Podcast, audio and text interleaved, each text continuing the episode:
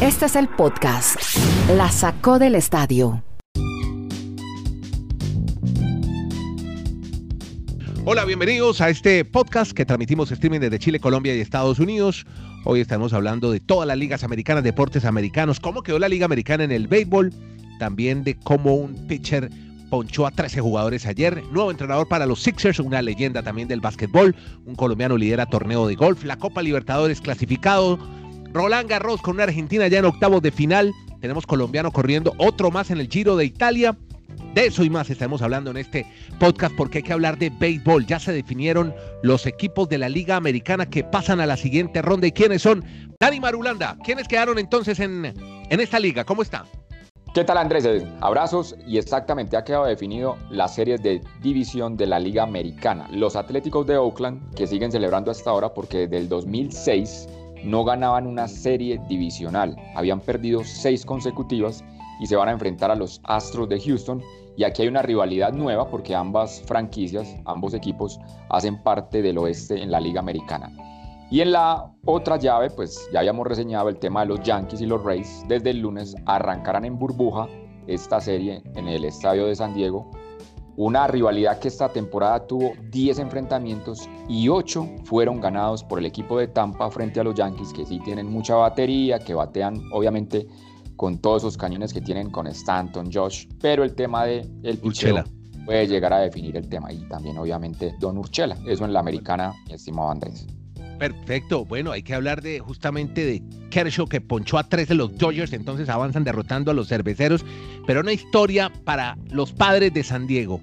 Ayer fue un día histórico y Kenneth Garay nos cuenta la historia desde Bristol, Connecticut. Hola, Kenny. Un abrazo, Andrés. Qué alegría saludarlo. Feliz fin de semana. Lo que se viene es espectacular. Hay de todo. Hay baloncesto, hay béisbol, hay fútbol. Y aquí le contaremos todo en 20 minutos, como siempre. A ver, Fernando Tatís, Fernando Tatís Jr., Nando, el shortstop, y Will Myers conectaron dos honrones cada uno. Manny Machado añadió otro en lo que fue la victoria de San Diego 11 a 9 ante los Cardinals. Con esto, pues van a tercero y definitivo. Eh, finalmente apareció ese bateo que le habíamos visto a los padres a lo largo de la temporada regular. Pero Tatis y Myers se convirtieron en la segunda pareja de compañeros que batean dos o más honrones cada uno en un duelo de postemporada en la historia de grandes ligas y se unieron nada más y nada menos que a Babe Ruth y Lou Gehrig, quienes lo lograron en el juego 3 de la Serie Mundial de 1932.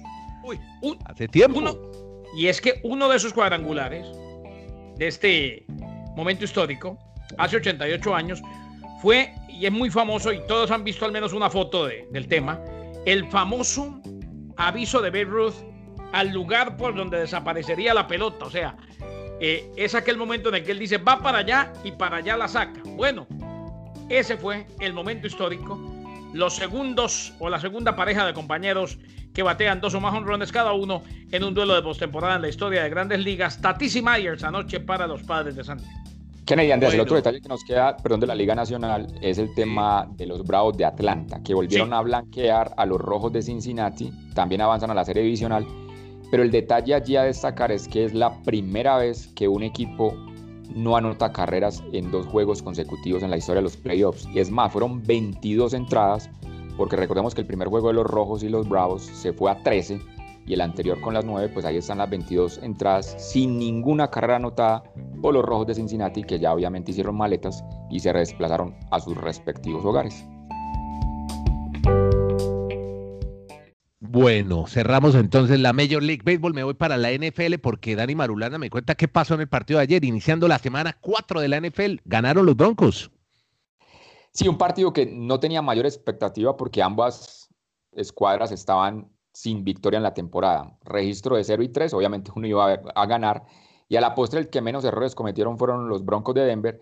Le ganan a los Jets, es muy complejo el tema para este equipo. Uno ve el calendario y podría perder todos los juegos. Ya se empiezan a hablar si piensan más en Trevor Lawrence, que es un jugador que pueden reclutar como quarterback para la próxima temporada en el draft colegial. Pero a mí me llamó la atención y no sé si ustedes han visto Kenneth, el tema que al final del partido el entrenador Big Fangio de los Denver de Broncos no permitió que sus jugadores se acercaran a, a los rivales cuando normalmente se despiden, se dan la mano, pues por un tema de deportivismo, de fair play. y no sé si era por un tema de protocolo de COVID o porque realmente como se dieron tan fuerte al final del partido, sobre todo algunos golpes con casco involucrado, pues no sé si quedaron allí caldeados los ánimos y eso fue lo que aconteció al final del compromiso. Es que leo que parece, Kenny, que la NFL va a endurecer los procedimientos por el brote de coronavirus, ¿no? Y más lo que ha pasado en Estados Unidos con el presidente. Claro, ahora lo del presidente, independientemente de que sea él y la esposa, pues es un caso más. Definitivamente hay que, de una u otra forma, ser un poco más estrictos, endurecer un poco, como dice usted, Andrés, los protocolos, y lo está haciendo la NFL de manera oficial. Esto después de que, recordemos, ya se suspendió, se pospuso partido del fin de semana entre los Tennessee Titans y los Steelers de Pittsburgh, que aún no se ha dicho oficialmente cuándo se va a jugar debido a los casos de COVID-19 en los Titans. Pero hay una fecha tentativa ya, Garay. Sería la semana 7, porque en la semana 7 el equipo de los Titans tiene descanso. Entonces en esa fecha jugarían frente al equipo de Baltimore y Baltimore descansaría en la fecha 8 y en esa fecha pondrían a descansar a su rival. Entonces allí la podrían acomodar. acomodar. El tema es que día a día están apareciendo más contagiados en el equipo de los Titans, a diferencia de los Vikings. Los Vikings que jugaron con ellos el fin de semana están programados para jugar el domingo frente a Houston pero sí llama mucho la atención que en los Titans empezaron tres jugadores, después dos y esta mañana otros dos más. O sea que no está tan fácil el tema de manejar en, las instalaciones de los Tennessee Titans. Bueno, y este fin de semana muchas emociones, ¿no? El encuentro de Mahomes, que anda muy feliz porque va a ser papá. Y Brady, ¿cómo la ve, Dani? El, el nuevo heredero, imagínese. Oye, y la historia es bien bonita, la de Patrick Mahomes, porque pues la madre de su hijo, de su próximo hijo, se enamoraron en la prepa, como dicen los mexicanos, en el, en el colegio, la secundaria. en el bachillerato también se vale, Marulán. Exacto. No, pues que el bachillerato creo que es solo hasta grado 11 acá en Colombia. Sí. Después hay una especie como de un lapso para ir a la universidad que ah, llaman prepa. Está bien que cuando hablemos del León, que cuando hablemos de, la NFL y algo relacionado con mexicanos digas la prepa, pero la prepa. La prepa. Pero ¿sabe dónde aprendimos a oír mucho la palabra prepa? ¿A usted le tocó Beverly Hills, la serie 90210? Claro. es que en Estados Unidos esa, la prepa. Esa condición antes de, entrar a la universidad. Pero bueno, en la parte colegial, o sea, se enamoró de su, de su chica. De su novia. Porque uno, uno, dice, es un chico que puede tener ahora el carro que quiera, las mujeres que quieran, pero siempre estuvo con la cabeza como muy centrada en sus ideales. Y por eso mucha gente también cada vez lo admira más a Patrick Mahomes. Bueno, caray, hay una, una historia buenísima que usted nos va a contar sobre un conductor de un bus que parece que transmitió el COVID-19 del fútbol al béisbol. Justamente ahora que Dani nos contaba que los casos no paran en los Titanes de Tennessee, que nos daba incluso eh, una fecha tentativa para que se juegue el partido que se tuvo que posponer entre los Titans y los Steelers. Bueno, el chofer de bus que llevó a los Titanes de Tennessee a su juego la semana pasada en Minnesota, y que también llevó a los Astros de Houston en eh, su juego o en su viaje de playoff contra los mellizos de Minnesota, dio positivo en las pruebas del COVID-19. Esto lo reportó primero Tom Pelizaro de la NFL. y luego de que, claro, se canceló el partido, se pospuso el partido del fin de semana. Los Astros mm, sacaron al chofer, ya lo pusieron en cuarentena, ya está en confinamiento pero pues de ahí en más es grande la preocupación. Los Titanes que estuvieron en Minnesota sábado y domingo y los Astros que estuvieron desde el lunes precisamente para lo que fue su serie ante los mellizos de Minnesota. Así pues que en ese bus, el chofer que dio positivo y en ese bus estuvieron tanto los ah. mellizos, de, o tanto los Astros de Houston como el equipo de los Titanes de Tennessee. La gente del béisbol, por ejemplo, Major League Baseball, dice que no está preocupado, que está contento con los protocolos y cómo se están haciendo las cosas, pero claro que van a seguir muy de cerca la actividad y, lo que pudo pasar en este bus donde estuvieron los dos equipos. Uno de ellos, cuyo partido se pospuso debido al COVID-19. Pero Garay, ahí está el tema. En ese momento el brote solo es en el equipo de fútbol americano de los Tennessee Titans. Ni siquiera en Minnesota hay ningún contagiado que fue al que enfrentaron en esa condición el fin de semana y mucho menos en los equipos de béisbol. O sea que pues, sí, es, es muy curioso el caso, pero pues si uno trata ahí de llegar a una conclusión, no sé el chofer si haya sido un agente que sea el portador. Más, y que sea asintomático, entonces no, no se dé cuenta y esté contagiando a todo el mundo. Sí, pero, entonces. Pero, mi, pregunta es que. Ahí es donde vamos. Si contagió, ahí es donde mm. vamos. Supongamos que fuera el chofer, ¿no? Sí. Si contagió a los Vikings, ¿por qué no contagió a los Astros? Eh, perdón, si contagió a los, Titans, ¿por qué no contagió a los Astros si tuvo a los dos equipos en el mismo bus? Exacto, eso es lo que yo pregunto, exactamente, estamos de acuerdo. Bueno, ahí está entonces la historia, pero bien curiosa. En la NBA ya tenemos un nuevo entrenador en los Sixers y yo les había hablado que se vean en Netflix Manual de Juego, el documental donde el primer capítulo se le dedican a este hombre que aún no se ha confirmado Kenny, pero llega Doc Rivers después de una estadía larga en California, se vuelve a la costa este. Sí, llega a los 76ers Andrés y, y bueno, ojo, él tiene los números, el palmarés, no sé si los triunfos, pero sí los números y las victorias, como para conseguir trabajo inmediatamente. Lo cierto es que viene de un fracaso estruendoso con los Clippers de Los Ángeles y le dan, no sé qué opine Marulo, y le dan a los 76ers de Filadelfia, que fue una de las grandes decepciones en el último año teniendo todo para triunfar. O sea, es un equipo que necesita un cambio de 300 o un, movimiento de 360 grados a ver si se le da, ¿no? De 180, de 180. Ah, perdón, 180 si no cae donde mismo, claro. no, pero el tema de los números, o sea, a dos no, no, no, de que cae 180. Uno, dos, tres. Un equipo que necesita un giro de 180 grados, no de 360, como dije inicialmente, sino caería al mismo lado y sería igual de mediocre. 180, Marulo. Pero por eso Doug Rivers tiene números muy llamativos en la temporada regular. Pero lo que le critican a él es que en la postemporada ha perdido entre 6 y 7 ventajas ya con tener solo un juego para ganar. Y ahí es donde no ha podido llegar a sus equipos a, buen puerto y sobre todo al título que es lo que le exigen a, a Doug Rivers, sobre todo en su última instancia con los Clippers, de los que ya obviamente no hace parte.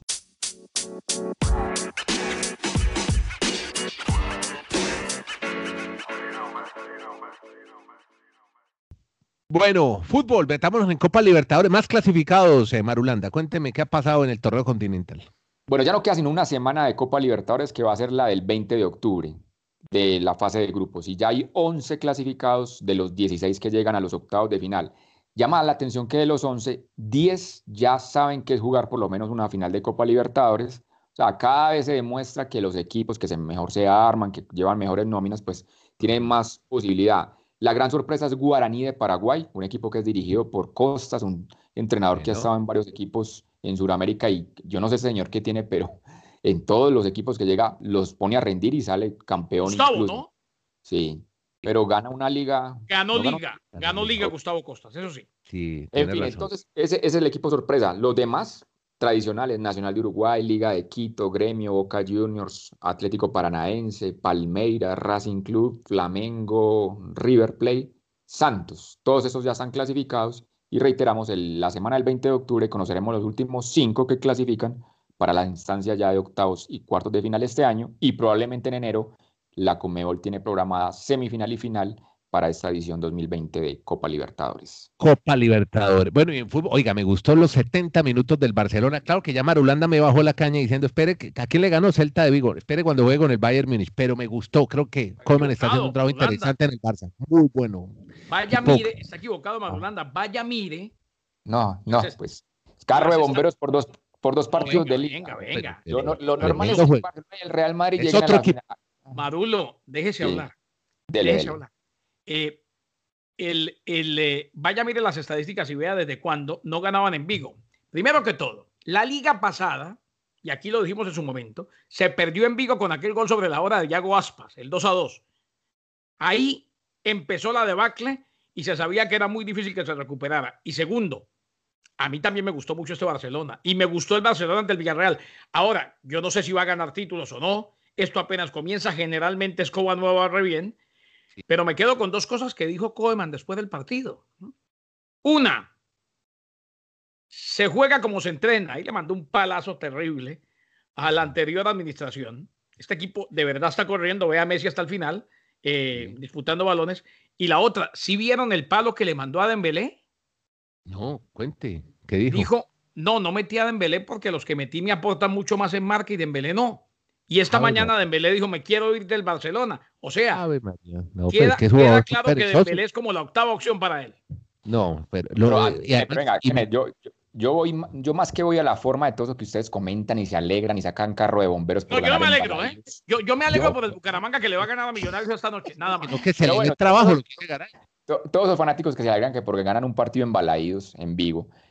Yo voy esa la forma. Bueno, ya le ganó al Villarreal, ¿no? Que, que se armó también muy bien lo goleó. Yo no voy a la forma, sino que yo voy al fondo. El fondo de la Liga Española es que los partidos son Real Madrid, Barcelona. Y después, si acaso, cuando jueguen con Sevilla y Atlético Madrid. Es campeón de la Liga Europa, ¿no? Todos los otros partidos es normal que los ganen. y es obligación. Entonces no sé por qué es tanto escándalo y se, y se Tiene que haber un medidor para un equipo que se cayó a pedazos y para bien o para mal, el campeón de la Liga Española seguirá siendo noticia porque es una de las cuatro mejores ligas del mundo.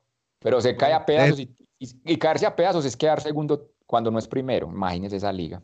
Sí, pues, generalmente cuando uno no es primero queda segundo, tercero, cuarto. No, no, no, no, porque hay 20 equipos. Dígame que está, se cae a pedazos cuando el Barcelona está en el puesto 15, en el 13, eso nunca lo vamos a ver, porque el formato de esa liga no, nunca lo vamos a ver. No, no, no, pero un momentico, un momentico, un momentico. ¿Cuántos equipos, así como usted quisiera ver a los grandes cayéndose a pedazos, cuántos grandes se caen a pedazos así? En el 15, en el 16, ¿cuántos?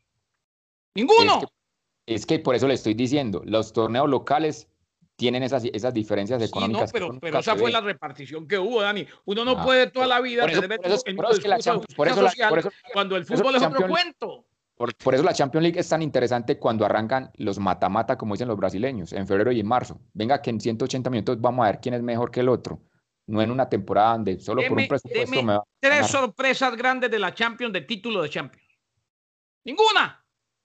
Porto. No, no, Porto, e, ese Porto y Mónaco es la excepción que marca la regla, la ah, peor final en la historia.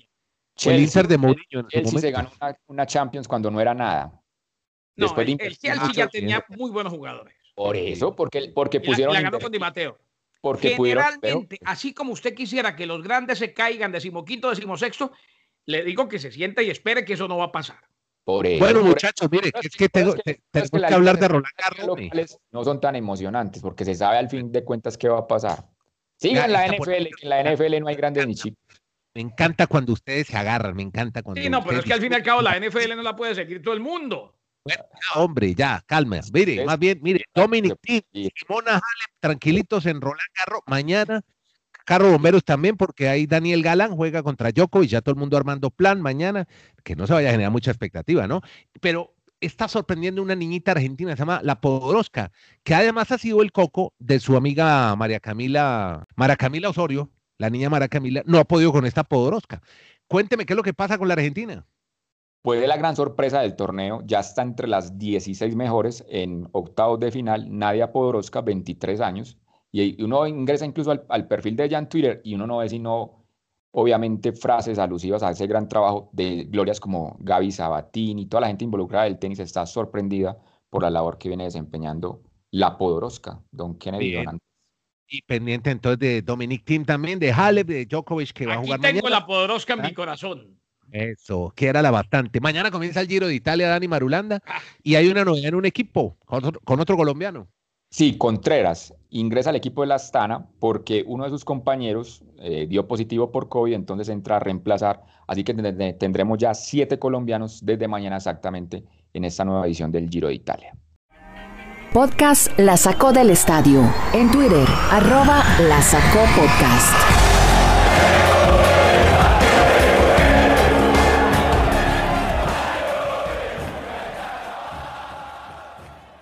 Colombiano ahí liderando torneo de golf, eh, hay colombianos, el Sanderson Golf, un torneo que ya había ganado un colombiano, Dani. Exactamente, en Mississippi se juega el Sanderson Farm Champ. Este torneo el año pasado el campeón fue Muñoz, Sebastián Muñoz. Precisamente esto es lo que le ha dado a él la posibilidad de mantenerse con los mejores del mundo. Y ahora nuevamente en la primera ronda arrancó de co-líder. Y también está haciendo parte del torneo Camilo Villegas por una invitación y también hizo una buena labor la primera ronda top 30, pero hay que recordar que este torneo, pues estaremos muy pendientes de este viernes, quienes pasan el corte y esperemos que sábado y domingo podamos disfrutar con estos dos colombianos en ese torneo de la PGA. A ustedes, como dice doña Morelia, muy queridos por acompañarnos, muy amables, gracias por estar en este podcast, por oír siempre 20 minutos de historias alrededor del deporte americano con Kenneth Garay, Dani Marulanda. Próximo libro, el próximo libro, El fútbol y la justicia social con Dani Marulanda, pendiente. Uy, siga la discusión ahora después de...